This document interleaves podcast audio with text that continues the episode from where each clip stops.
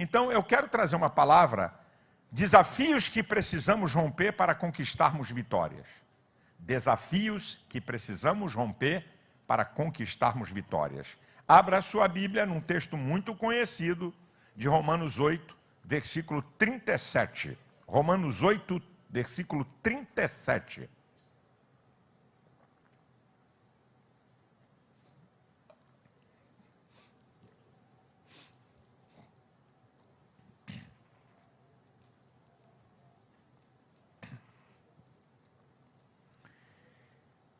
Romanos capítulo 8, versículo 37 diz assim: Mas em todas estas coisas somos mais do que vencedores por aquele que nos amou.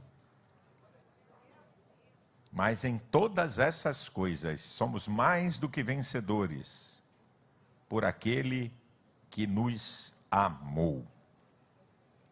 Meu amado, quando eu estou falando aqui de desafios que precisamos romper para conquistarmos vitórias, na vida material, na vida espiritual e na vida emocional, eu quero dizer para vocês que todos esses desafios aqui fazem parte para mim. Eu não estou fora de nenhum. Estou pregando para você, mas primeiro estou pregando para mim. Queria deixar isso aqui bem claro. E também uma uma palavra aqui introdutória, o que, que significa desafio? Desafio significa situação ou grande problema a ser vencido ou a ser resolvido. Não é? Isso é uma definição muito simples do que é o desafio. Uma outra coisa também, né? O desafio é uma tarefa difícil de ser executada, também é um desafio. E uma palavra-chave, um elemento fundamental de desafio, chama-se dificuldade. Falou em desafio, prepare para dificuldade, não tem moleza. Desafio é dificuldade. E deixa eu dizer uma coisa para você: você não vence desafios com normalidade. Você só vence desafio com extraordinário. Por exemplo, você emprega energia num monte de coisa que você faz. Mas se tiver um desafio, você tem que empregar uma coisa chamada esforço. Esforço é uma energia acima do normal. Então, o desafio está num parâmetro, pelo grau de dificuldade que ele pode representar em qualquer área da vida, na vida espiritual, na vida material, na vida emocional, ele está num grau que você não vai usar normalidade para vencer desafio. Você não vence. Falou em desafio, fala em dificuldade. E falou em desafio, tem que ter uma coisa extra para você vencer. E eu quero mostrar aqui alguns desafios para a gente poder romper para conquistar vitórias. O primeiro desafio, o desafio de vencer a nossa natureza chamada carne. Esse é o maior desafio que eu tenho e que você tem. Sabe por quê? Porque ele é contínuo. Você não tem como se livrar dele. Você pode vencer, mas não pode eliminar. Porque está intrínseco na sua natureza. Então, o desafio de vencer a natureza humana chamada carne não é brincadeira. Porque ele não é um desafio externo, é um desafio interno que habita em você.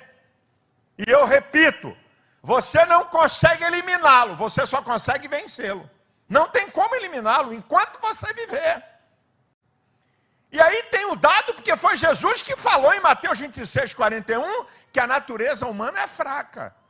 Foi Jesus que falou. E por que ela é fraca? Paulo dá a definição em Romanos 8, 7, porque ela não está sujeita à lei de Deus. Então, se você pensa que a sua natureza é forte, você está enganado. A minha, a sua, do crente mais cheio do Espírito Santo, fogo puro, poder puro, é fraca. E como é que se vence isso? Como é que vence o desafio da nossa natureza pecaminosa chamando, chamada carne?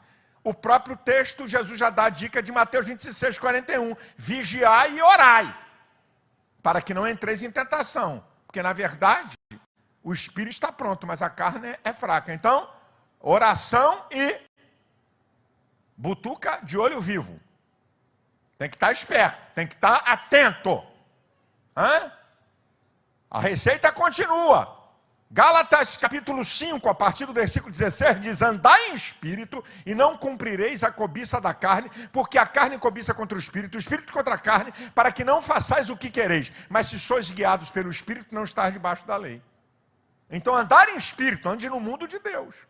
Oração, jejum, casa de Deus, Bíblia. Hã? Andar em espírito. Como é que se vence esse desafio? É diferenciado. 1 Coríntios 6, 18 diz: fugir da prostituição, dando no pé, não é encarando. Hã? 2 Timóteo 2, 22, foge dos desejos da mocidade. Tem que fugir. É a maneira que você vence. Agora, interessante, quando você vence o desafio da nossa natureza humana, simultaneamente você está vencendo o desafio do pecado e o desafio de uma vida santa. Porque você não vai vencer, porque ter uma vida santa é um desafio. Você não vence isso se não vencer sua natureza. E aqui eu cito um texto que é uma receita global de como se vence esse desafio. Eu não preciso nem explicar. Depois em casa você lê. Eu vou citá-lo aqui, em casa você lê, que a receita é clara demais. É o que Paulo diz em Colossenses, capítulo 3, a partir do versículo 1 se já, se já ressuscitastes com Cristo, buscai as coisas que são de cima, onde Cristo está sentado à destra de Deus. Pensai nas coisas que são de cima e não nas que são da terra. Porque já estáis mortos e a vossa vida escondida com Cristo em Deus. E quando Cristo, que é a vossa vida, se manifestar, então vós vos manifestareis com Ele em glória. Mortificai, isso é, fazei morrer os membros que estão sobre a terra: a prostituição, a impureza, o apetite desordenado, a vil cobiça, a avareza, que é a idolatria, pelas quais coisas vem a ira de Deus sobre os filhos da desobediência, nas quais em outro tempo andastes quando vivias nela. Mas agora despojai-vos de tudo: da ira, da cólera, da malícia, da maledicência, das palavras torpes da vossa boca. Não mintais uns aos outros, porque já vos despistes do velho homem com seus feitos e vos vestistes do novo, que se renova para o conhecimento, segundo a imagem daquele que vos criou. Onde não há nem grego, nem judeu, nem circuncisão, nem incircuncisão, nem bárbaro, nem cita, nem servo, nem livre, mas Cristo é tudo em todos. Revestivos como santos, eleitos e amados de Deus, de entranhas de misericórdia, benignidade, humildade mansidão, suportando-vos uns aos outros, perdoando-vos uns aos outros. Se algum tem queixa contra o outro, assim como Cristo vos perdoou, assim também fazei vós, e sobretudo revestivos do amor, que é o vínculo da perfeição, e a paz de Deus pela qual foste chamado, domine em vossos corações, sede agradecidos, e a palavra de Cristo habite poderosamente em vós. Está aqui a receita, até o versículo 16, parte A. Está aqui, é uma receita, é só você ler, que ela está aí aberta. Não precisa de teólogo nem de pastor para explicar. É só você praticar isso daí eu praticar, que a gente consegue vencer a nossa natureza humana chamada carne. O segundo desafio que nós temos que vencer, o desafio de transformarmos o mundo. Você só pode transformar o mundo se você for transformado pelo poder do Evangelho. Se você não for transformado pelo poder do Evangelho, você não é um agente de transformação. Aquilo que está em 2 Coríntios 5,17. Se alguém está em Cristo, nova criatura é, as coisas velhas se passaram, eis que tudo se fez novo. Novo pensar, novo agir, novo sentir. Não tem jeito. Agora, escute bem. Paulo está escrevendo esse texto de Romanos, capítulo 12, versículo 2, para a igreja. Por que Paulo está falando para a igreja não vos conformeis com esse mundo? Porque tem gente na igreja se conformando com o mundo, tomando a forma do mundo. Tem crente, tem crente hoje que consente aborto. Tem crente hoje que consente ah, na prática homossexual. Volta tem quem apoia isso. É uma forma que está consentindo. Consente. Direito, agora pecado virou direito civil. É, é direito civil mesmo. Fumar é direito civil, encher a cara é direito civil. É verdade. Ter relações sexuais Fora de casamento é direito civil, mas na Bíblia vai continuar como pecado, meu filho. Na Bíblia continua como pecado. Agora escuta: Você só é realmente transformado se transformar a sua mente, a sua mentalidade. Se não mudar a mente, meu queridão, você não muda nada nem é mudado, porque é a mente humana que comanda tudo. Lembra? Tirar o povo do Egito, molezinha para Jeová. Mandou praga, regaçou os caras no Egito. Fez a turma perecer no mar, abriu o mar. Tirar o Egito do povo, nem Deus, porque Deus respeita livre-arbítrio. O tempo todo aquele povo no deserto só fala no Egito e não fala em Canaã. Ah, as panelas de carne no Egito. Ah, os melões e as cebolas, olha que coisa boa. Os melões e as cebolas. Os caras sofreram sendo amassados, escravizados. O tempo todo os caras falam do Egito e não de Canaã. Por quê? A mentalidade de escravo. E lamento que na igreja tem muita gente com mentalidade de escravo de Egito. Está arraigado nele. Ao invés dele transformar o mundo, ele é transformado pelo mundo. E garotada, você que está na escola entrando na universidade, se você não for transformado aqui na mente, teu professor esquerdopata, bandido, mentiroso, manipulador, em seis meses você nega o que você ouviu, o que você aprendeu. Em seis meses na universidade. Hã? Porque você não foi transformado aqui, ó, na mentalidade, na mente humana. É aqui, meu irmão. A guerra entre a fé e a incredulidade se dá na mente humana. 2 Coríntios 4,4: Deus desse século cegou o entendimento dos incrédulos para que não resplandeça a luz do Evangelho da glória de Cristo. Aqui, ó, na mente. Hebreus 11,3: Pela fé entendemos que os mundos foram criados pela palavra de Deus, de sorte que aquilo que se vê não foi feito do que é aparente. Mente, fé, incredulidade, aqui, ó, onde atua, na mente. Ou você é transformado pelo poder do Evangelho e vai transformar o mundo, ou então você vai ser engolido pelo mundo. Agora você só vai experimentar a plenitude da vida com Deus se você for transformado no seu entendimento e transformar o mundo. É o que diz o texto. Não vos conformeis com este mundo, mas transformai-vos pela renovação do vosso entendimento, para que experimenteis qual seja a boa, perfeita e agradável vontade de Deus. Você só tem comunhão plena com Deus quando você transforma o mundo pela transformação que aconteceu com você. Se você se cala na escola, no trabalho, na rua, diante do pecado, das aberrações, se você não é bem assim, não, é, eu acho que é muita rigidez, eu acho que, que a história não é bem assim, não. É, se você começa a se acomodar com que o mundo está ensinando, com o que a Globo está ensinando, com o que aqueles que odeiam nossos princípios estão ensinando, estou com pena de você. Em Atos 17, 6 diz assim: Esses que têm alvoroçado o mundo chegaram até nós. Quando os cristãos chegaram em Tessalônica, bagunçaram o sistema transtornaram a mentalidade do lugar. É isso que é a igreja. Transforme o mundo pelo poder do Evangelho que transformou você.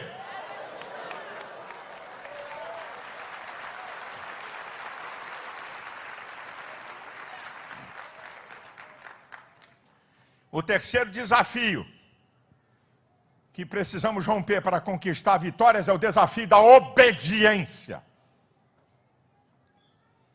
Tem gente que pensa que isso é uma coisinha qualquer. O espírito de rebelião e desobediência foi trazido no mundo pelo diabo, que na eternidade desobedeceu e se rebelou contra Deus. Agora escuta, eu explico, eu já falei, mas vou falar de novo. Deus perdoa pecados contra a sua autoridade. Mas eu não vi na Bíblia. Deus perdoa pecados contra a sua santidade. Mas eu não vi na Bíblia Deus perdoar pecados contra a sua autoridade. Contra a sua santidade, Deus perdoa. Contra a sua autoridade, não. Como é que é isso, pastor? Quando Lúcifer se rebelou, Deus não perguntou: tem algum demônio arrependido aí? Tem algum capeta que quer voltar? Não, bota tudo para fora. Quando Datã, Coré e Abirão se rebelaram contra Moisés, que representava a autoridade de Deus, E é interessante esse negócio, sabe por quê? Moisés, parece que eu estou vendo Moisés falar. Moisés era o cara mais manso. Não tenha medo de gente agitada como eu. Tenha medo dos mansos, dos quietinhos. Porque o cara agitado como eu bota para fora o que pensa. O cara quietinho e manso, você não sabe. Parece que eu estou vendo. Ah, olha Moisés, o manso. Olha o manso. Parece que eu estou vendo Moisés falar.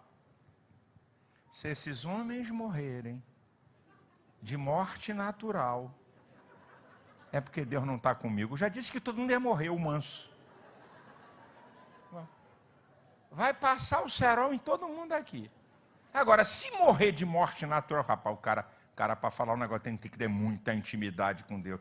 Se eles morrerem de morte natural, os caras estavam se rebelando contra a autoridade de Moisés. É, você profetiza, nós também. Deus fala com você, fala com a gente também. Ah, é? Ah, é. Ah, você, vocês acham que vocês têm a autoridade que eu tenho? Se vocês morrerem de morte natural, é porque Deus não está comigo. Eu já disse, vai morrer todo mundo. O manso. É. E o que, que aconteceu? A terra abre e engole o cara com casa e tudo. Olha lá. Pecado contra a autoridade. Pecado contra a santidade. O que é isso, pastor? Pecado contra a santidade e a autoridade. Eu não estou fazendo apologia do pecado, porque todo pecado tem consequência. Quando você mente, você peca contra a santidade de Deus. Deus perdoa. Quando você está falando mal, ou blasfemando contra Deus, é pecado contra a santidade de Deus. Deus perdoa. Agora, pecado contra a autoridade dele, ele não negocia. Para vocês entenderem a importância da obediência. A salvação está baseada na fé e na obediência. Efésios 2,8 diz que pela graça sois salvos por meio da fé. Hebreus 5,9 diz: Ele veio a ser a causa de uma eterna salvação para todos os que lhe obedecem. Somente crê aquele que obedece, somente obedece aquele que crê. Essas duas coisas estão intrínsecas, estão relacionadas. Você não as separa. Se você crê, você obedece. Se você obedece, é porque você crê o princípio da obediência. Meu querido, meu amado irmão, a primeira e a última coisa que Deus quer e requer de nós é simples, imutável e total: obediência. Agora, irmão, lamento dizer, tem o efeito cascata. Se desobedece a Deus, se desobedece às autoridades impostas, se desobedece a pai, se desobedece a professor, a autoridade do trabalho e a pastor. É o efeito cascata. É o efeito cascata, meu irmão. E aí, por que estão acontecendo coisas na minha vida? Por que será? Por que será? Desobediência. Mas, mas, mas, mas, como é que eu desobedeço o pastor? Deixa eu explicar uma coisinha para você. Quando eu chego aqui e digo para você assim, irmão, vamos ler a Bíblia. Um capítulo por dia. No máximo, no máximo, dez dias tem dois capítulos para você ler, dependendo do livro que nós estamos lendo. Vamos ler a Bíblia? Aí o crente está aí. Eu vou ler porcaria nenhuma. Eu leio quando eu quero. Eu não vou ler nada. E não lê. Aí você acha que isso é o quê? Você acha que desobediência é porque eu te dou uma ordem? Eu estou aqui, ó. Eu sou seu pastor. Eu estou emitindo uma ordem aqui para você. Para a igreja. Não estou nem aí. Pode falar o que quiser aí. Você pensa que desobediência é o quê, meu irmão? Ah, eu tenho a peninha do povo.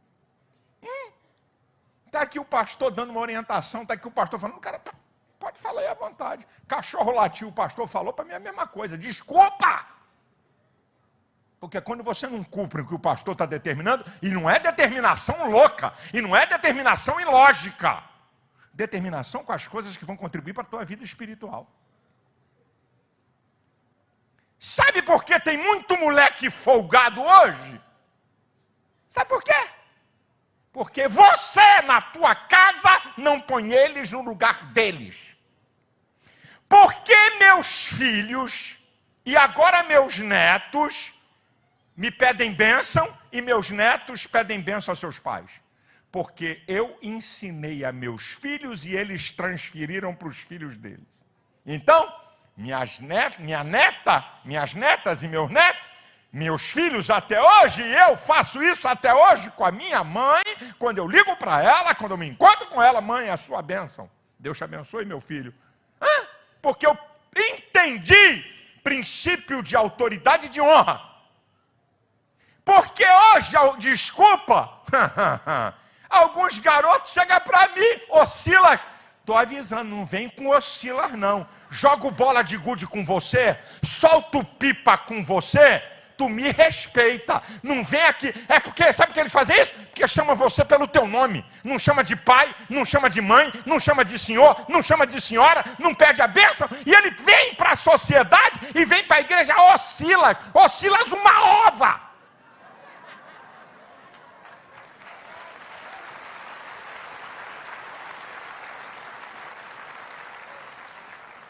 Uma vez, um aqui na frente dos outros, eu quebrei o galho porque eu sabia que a minha pancada ia matar. Aí, ô Silas, estava na frente de uns cinco, eu... Um, dois, três, se repetir, apanha. Parece que o Espírito Santo avisou para ele, não repita. Ô Silas, que ô Silas, porcaria nenhuma! É o que nós estamos vivendo. Ô João, ô Maria, teu filho, você acha que é normal? Sabe por quê? Porque você não ensina autoridade, quando você não ensina autoridade, você não põe limite. E quando você não põe limite, não há obediência, porque não há submissão à autoridade. Esse é o problema dessa geração. Aqui no púlpito, aqui, um cara me chamou, Silas, duas vezes. Ô Silas, lá dentro tomou-lhe uma voadora. Amigão, jogo bola contigo? Solto pipa? Tem idade para ser teu pai, me respeite. Nunca mais nesse púlpito me chame de Osilas. Não precisa me chamar de senhor, pastor. Pastor Silas. Meus cunhados todos. Pastor, meus cunhados. Meus irmãos. Lá em casa é Silas. É meu irmão. Ô Silas, na igreja, diante dos outros, deixa um irmão meu aqui. Deixa um cunhado meu aqui me chamar de Silas para ver a pancada que vai tomar.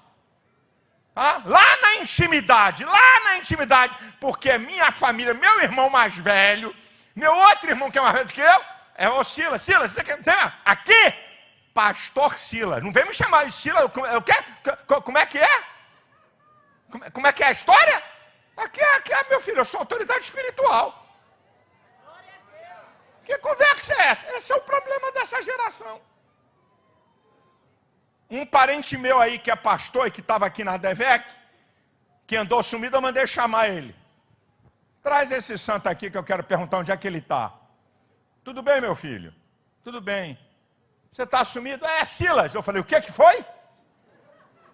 Você estava presente, Odilto? Odilto estava presente na reunião. Eu falei, como é que é? É o, o que, Como é que é? O Silas? Você está falando com quem, meu irmão? Que conversa é essa de Silas? Me respeita, rapaz. Tu está falando com teu pastor. Ah, vai ver se eu estou na esquina. Esse é um problema, irmãos. Nós temos um problema de obediência porque temos um problema de autoridade. Você, teu filho vai para a escola e é manipulado por qualquer besta de um professor e por colegas, porque eles não reconhecem você como autoridade. Porque se reconhecesse você como autoridade, não, meu pai, meu pai é um homem sério. Minha mãe não tem estudo, mas é uma mulher séria. Eu respeito o que ela fala. Ah, meu irmão, a vida está lotada disso. De pais simples, gente da roça, gente que não tem estudo, gente que não tem cultura, mas tem autoridade. E o filho é doutor, PHD, sei lá que raio é, está estudando. O que meu pai fala tem força. O que minha mãe fala tem força. Aí vai para a faculdade, e qual é, velho? Tá, tá por fora aí. O pastor lá é quadrado. Ah, vem, filho. Vem pro titio aqui, vem. Vem cá pro titi aqui que eu vou ensinar a você princípios de autoridade. Aonde vai essa geração? Para onde vai? A culpa é dos senhores que são pais e têm filhos, crianças e adolescentes.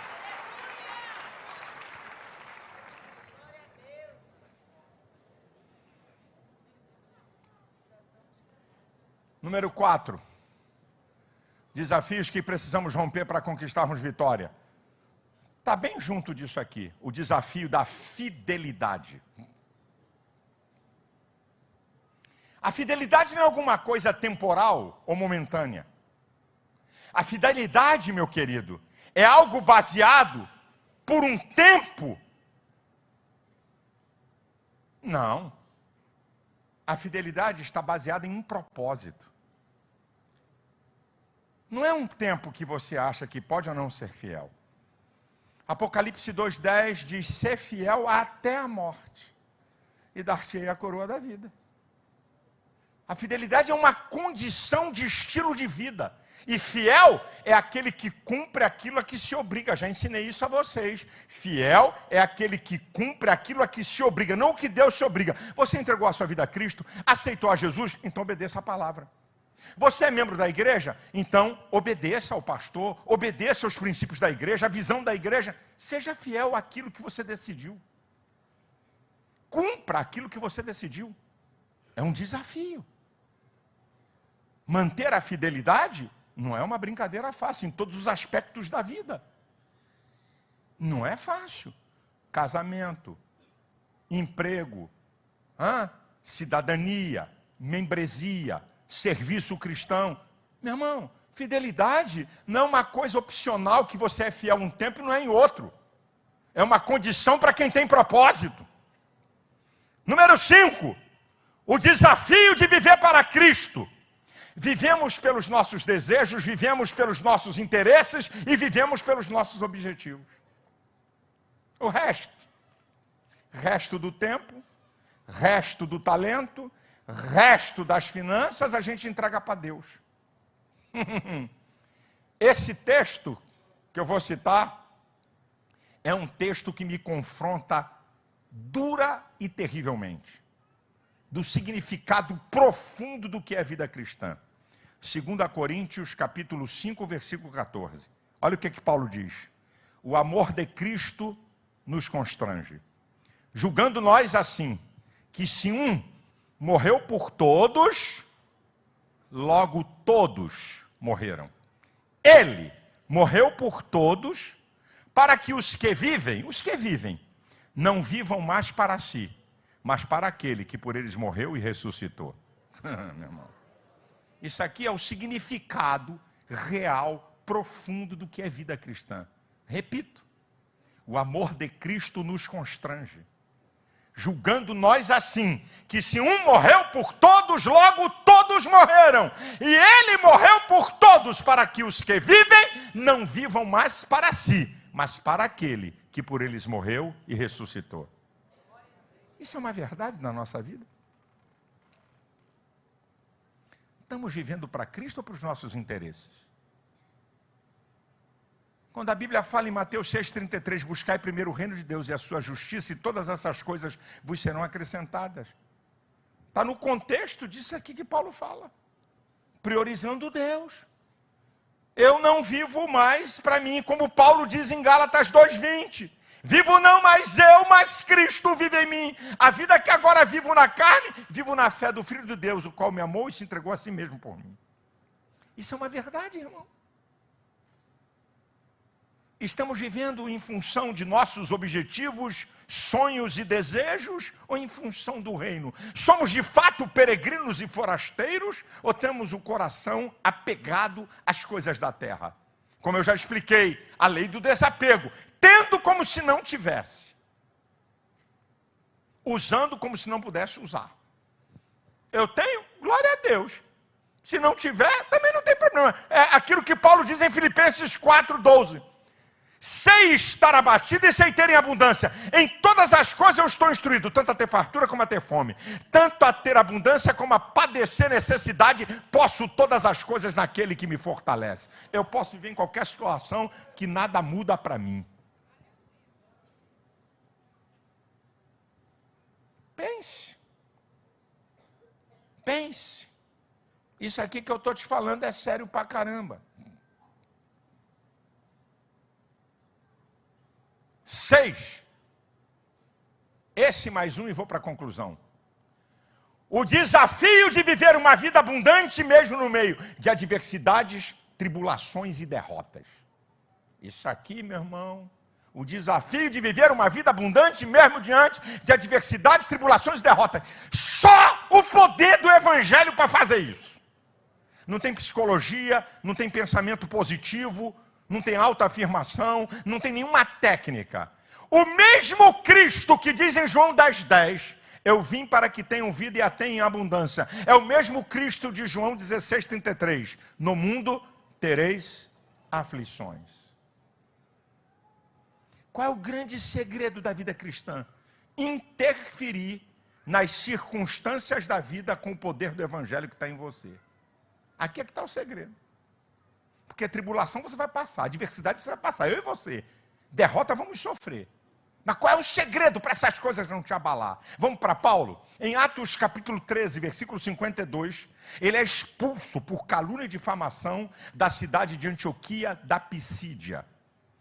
E no versículo 52 diz assim: E os apóstolos estavam cheios de alegria e do Espírito Santo. Não tinha espaço para mágoa. Meu Deus, Deus me abandonou, Senhor. Eu estava pregando o evangelho, olha o que, que fizeram comigo. Aí você vai para o capítulo 14, Paulo chega em Listra, a partir do versículo 19. Toma pedrada e é arrastado, dado como morto. Depois o texto vai dizer que ele se levantou, ninguém levantou ele. Entra de novo na cidade, e quando os discípulos rodeiam ele, ele diz assim: confirmando o ânimo dos discípulos, porque convém entrar no reino de Deus por muitas tribulações. O que, que, é isso, minha gente? Não foi Paulo que foi consolado? Ah, boca arrebentada, ovo na cabeça, olho inchado. Hum? Ai, irmão, oreis por mim. Grande a tribulação. Hum, não. Ele se levanta, todo machucado, rebentado, e ainda confirma o ânimo do pessoal. Não desiste, não. Não desiste, não. Isso aqui é momentâneo. Isso aqui é passageiro. Vamos para frente. Olha Paulo em Atos 20, versículo 22 e 23. Rapaz, ai, os crentes de hoje. E agora, ligado pelo Espírito, vou para Jerusalém, sem saber o que há de me acontecer, a não ser o que o Espírito Santo me revela: prisões e tribulações.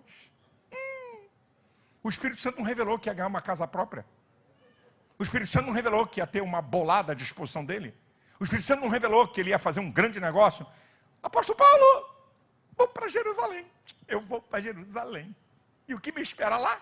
Prisões, tribulações prisões, tribulações. Sangue de Jesus tem poder. Hã? Crente de hoje, isso é diabo, não é Espírito Santo, não. Está amarrado, está repreendido. Irmãos, interferir nas circunstâncias da vida. Paulo apanha em praça pública, tem roupa rasgada, toma varada, vai para o cárcere interior, amarrado os pés ao tronco, fezes e urina se misturam com, com o prisioneiro. Hã? Atos 16, a partir do versículo 25. E à meia-noite. Está vivo aí, Silas? Tô. Que furada tu me botou, hein, Paulo? Nunca mais. Se escapar dessa, eu tô fora. É, rapaz, é fogo. Tem esse diálogo na prisão? Tem essa conversa de Maria arrependida, por favor, respeito todas as Marias que estão aqui. É jargão. Hã? Tem uma conversa? É, rapaz, coisa.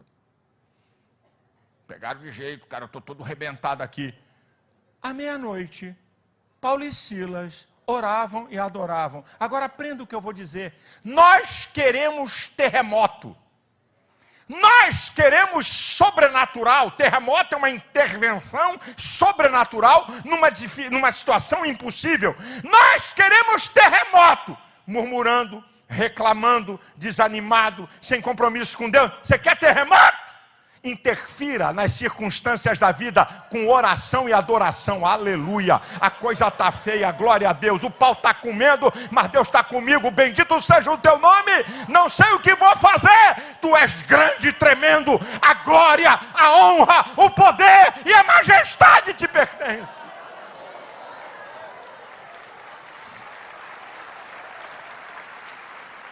É um desafio. Porque, irmão, viver alegre quando tudo tá bom, você não precisa ser crente, até ímpio.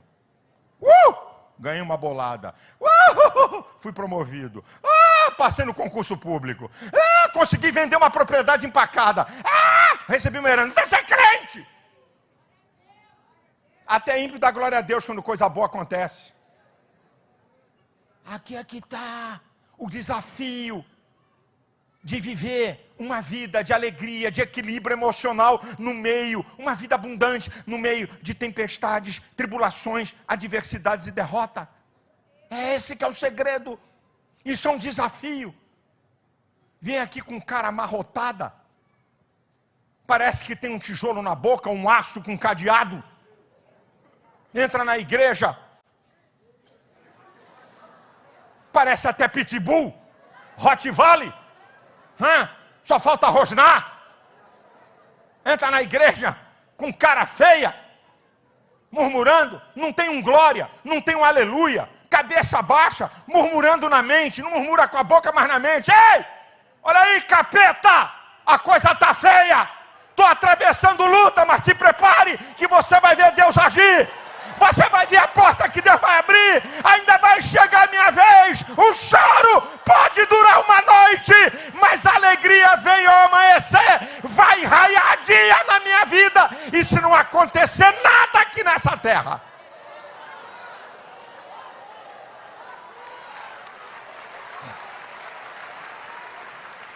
E olha aí, capeta, se não muda nada aqui nessa terra, tem uma coisinha que você nunca vai experimentar. Ele vai enxugar dos meus olhos toda lágrima. Não vai haver pranto, nem dor, nem morte, de eternidade em eternidade, de eternidade em eternidade, de eternidade em eternidade. Eu estarei para sempre no estado de glória e de felicidade. É por isso que Paulo diz em 1 Coríntios 15, 19: se esperarmos em Cristo somente nesta vida, somos os mais miseráveis de todos os homens. Se você está no Evangelho pelo que Deus faz aqui nessa terra, tira teu cavalo de chuva. Porque Deus não vai atender tudo, nem vai fazer tudo o que eu quero. Em último lugar, para ir para a conclusão, o desafio de romper obstáculos. Bem simples e rapidamente, três personagens da Bíblia: a mulher do fluxo de sangue, a mulher cananeia e o cego de Jericó. Quando eu pego esses personagens aqui, os obstáculos que eles enfrentaram, eu chego à primeira conclusão: é você contra a multidão. Se prepare para enfrentar a multidão. Mas tem uma segunda que está colada com isso. Lembre-se, não conte com ninguém. Conte com suas atitudes, coragem, determinação, entusiasmo, motivação e fé. Meu irmão não me ajudou. Está na mesma tribulação que a tua. Meu irmão não olhou para mim. O irmão não estendeu a mão. Vai falar com a mulher cananeia. Vai falar com a mulher do fluxo de sangue. Vai falar com o cego de Jericó, quem ajudou conte com você. Para de ficar choramingando. Se você quer vencer obstáculos, conte com você. Terceiro, eu estou te dando aqui um alerta. Cuidado com o poder da comunicação. Meu irmão, o poder da comunicação faz neutralizar qualquer pessoa. Tentaram neutralizar o cego de Jericó Cala a boca, rapaz. Tem uma multidão que vem com ele. Quanto mais tentavam calar, mais alto ele falava. Tentaram calar a mulher cananeia. Você lembra? Dez espias levaram milhões a perecer no deserto. Números 13 e 14 fizeram o coração do povo derreter. Poder de comunicação. O que, é que estão falando para você? Qual é a voz que você quer acreditar? A voz dos que não acreditam em você? A voz dos que debocham da tua fé? A voz do que, dos que blasfemam de você ou a voz de Deus e do Espírito Santo dizendo: Eu estou contigo, você não está sozinho nessa peleja, eu sou Deus Todo-Poderoso, a minha mão está sobre você. Qual é a voz? Ou a voz da palavra de Deus que você está ouvindo aqui, ou a voz da Rede Globo de ímpios? Qual é a voz que você quer acreditar?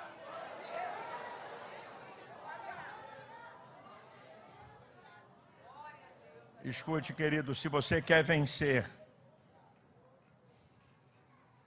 não deixe sua voz ser abafada por ninguém. Não permita. Agora, escute o que eu vou dizer para você. Muitas vezes a multidão não é quantidade, é qualitativa.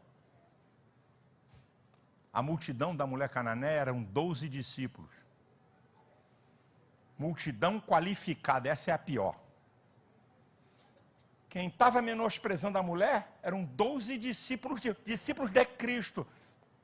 Poxa, essa mulher gritando aqui. Despede essa mulher, pô. E ela está vendo a cena. E ela está vendo a cena dos caras. Não, não dá. Linguagem gestual e palavras. Ela está ouvindo. Ela vem atrás gritando e os caras murmurando com Jesus, estavam perto de Jesus. Agora eu aprendo com essa mulher. E eu aprendo também com o cego de Jericó. Quem tem a última palavra na minha vida é Ele. Não são discípulos que têm a última palavra na sua vida. Não é o pastor que tem a última palavra na sua vida. Não é a Rede Globo ou sistema quem tem a última palavra na tua vida, Deus. Eu quero ouvir o que ele vai dizer. Enquanto ele não falar, eu persisto, eu insisto, eu continuo, eu permaneço. Eu quero ouvir ele falar. Ele tem a última palavra na minha vida. Irmãos, acredito no que eu vou te dizer. Está em você o poder de prosseguir ou de parar. Eu pergunto a vocês: qual foi a ajuda que Jesus deu para a mulher do fluxo de sangue tocar nele? Tem alguma? Diga sim ou não. Qual é a ajuda que Jesus deu para o cego chegar até perto dele? Qual foi? Hã? Qual é a ajuda? Jesus continuou a marcha. Enquanto os discípulos estavam mandando a mulher embora, ela é que vai lá no texto de Mateus 15. Ela é que chega perto de Jesus. E quando ela chega perto, ela o adora. Foi ela que chegou. Está em você, bota isso aí na tua cachola e no teu coração. Você, nem Deus, nem o diabo. Deus reage às nossas atitudes. Mas é você que decide se você quer prosseguir ou parar. Não é diabo, não, nem Deus. É você. Você tem livre-arbítrio.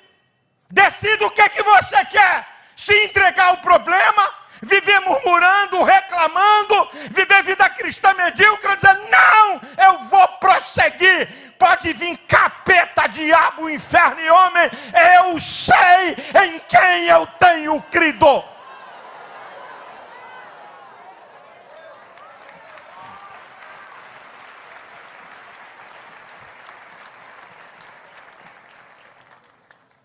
Agora, qual é a conclusão? O versículo que eu li aqui. Mas por todas essas coisas, somos mais do que vencedores. Isso é uma palavra não usual. Você só encontra no Evangelho, você encontra na vida vencedor. Esse aqui é mais do que vencedor, não é uma linguagem, é vencedor. Para uma vitória espetacular ou para uma vitória apertada, é vencedor. É mais que vencedor. Você não escuta essa linguagem no mundo. O que, é que a Bíblia está dizendo? Para esse que enfrenta desafios que precisam ser rompidos para a conquista de vitórias.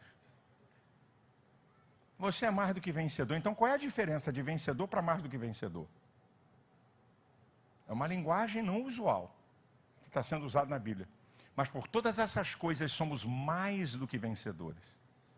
Então eu vou te dizer para você a diferença de vencedor para mais que vencedor. Porque se você vencer esses desafios que eu te apresentei, você é mais do que vencedor. Vamos ver a diferença? Vencedores vencem com treinamento, disciplina e esforço. Mais que vencedores vencem com o sobrenatural. Eu estou te mostrando aqui só a diferença. Vencedores só vencem quando ganham. Mas que vencedores, até quando perdem e sofrem, vencem. Eu estou mostrando para você.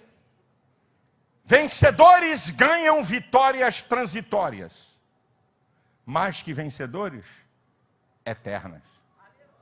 Vencedores ganham medalhas e troféus, mais que vencedores, coroa da vida. Ô, meu irmão, estou mostrando aqui para você. Vencedores conquistam bens nessa terra, mais que vencedores conquistam bens na eternidade. Vencedores são reconhecidos pelos homens, mais que vencedores, reconhecidos por Deus. Vencedores cruzam a linha de chegada, mais que vencedores cruzam os céus.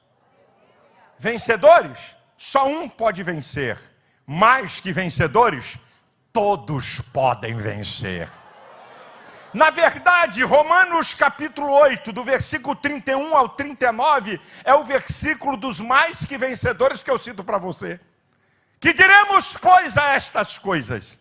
Se Deus é por nós, quem será contra nós? Aquele que nem mesmo poupou o seu próprio filho, porventura não nos dará conjuntamente com ele todas as coisas? Quem tentará acusação contra os escolhidos de Deus? É Deus quem os justifica? Quem os condenará? Se Cristo morreu, ressuscitou, está à destra do Pai, intercede por nós. Agora, esse tal de Paulo era abusado. Olha o que ele vai falar agora. Quem nos separará do amor de Cristo? Tribulação, angústia, perseguição, fome, nudez, perigo ou espada? Como está escrito. Fomos entregues à morte todo dia. Fomos reputados como ovelhas para o matadouro, mas por todas essas coisas somos mais do que vencedores, porque eu estou certo que nem a morte, nem a vida, nem os anjos, nem principados, nem potestades, nem o presente, nem o porvir, nem a altura, nem a profundidade, nem nenhuma outra criatura poderá nos separar do amor de Deus que está em Cristo Jesus, nosso Senhor. Ei, você é mais que vencedor. Você não é vencedor, você é mais que vencedor. Eu estou falando aqui para mais de vencedor. Você é mais que vencedor. Declara aí para dois ou três irmãos: você é mais que vencedor. Pode ter luta, pode ter batalha, pode ter adversidade. Você é mais que vencedor. E se você é mais que vencedor, abra tua boca e adore o Deus da vitória. O Senhor que está com você, o Senhor que não te desampara. A Ele a glória, a Ele a honra. Você é mais que vencedor.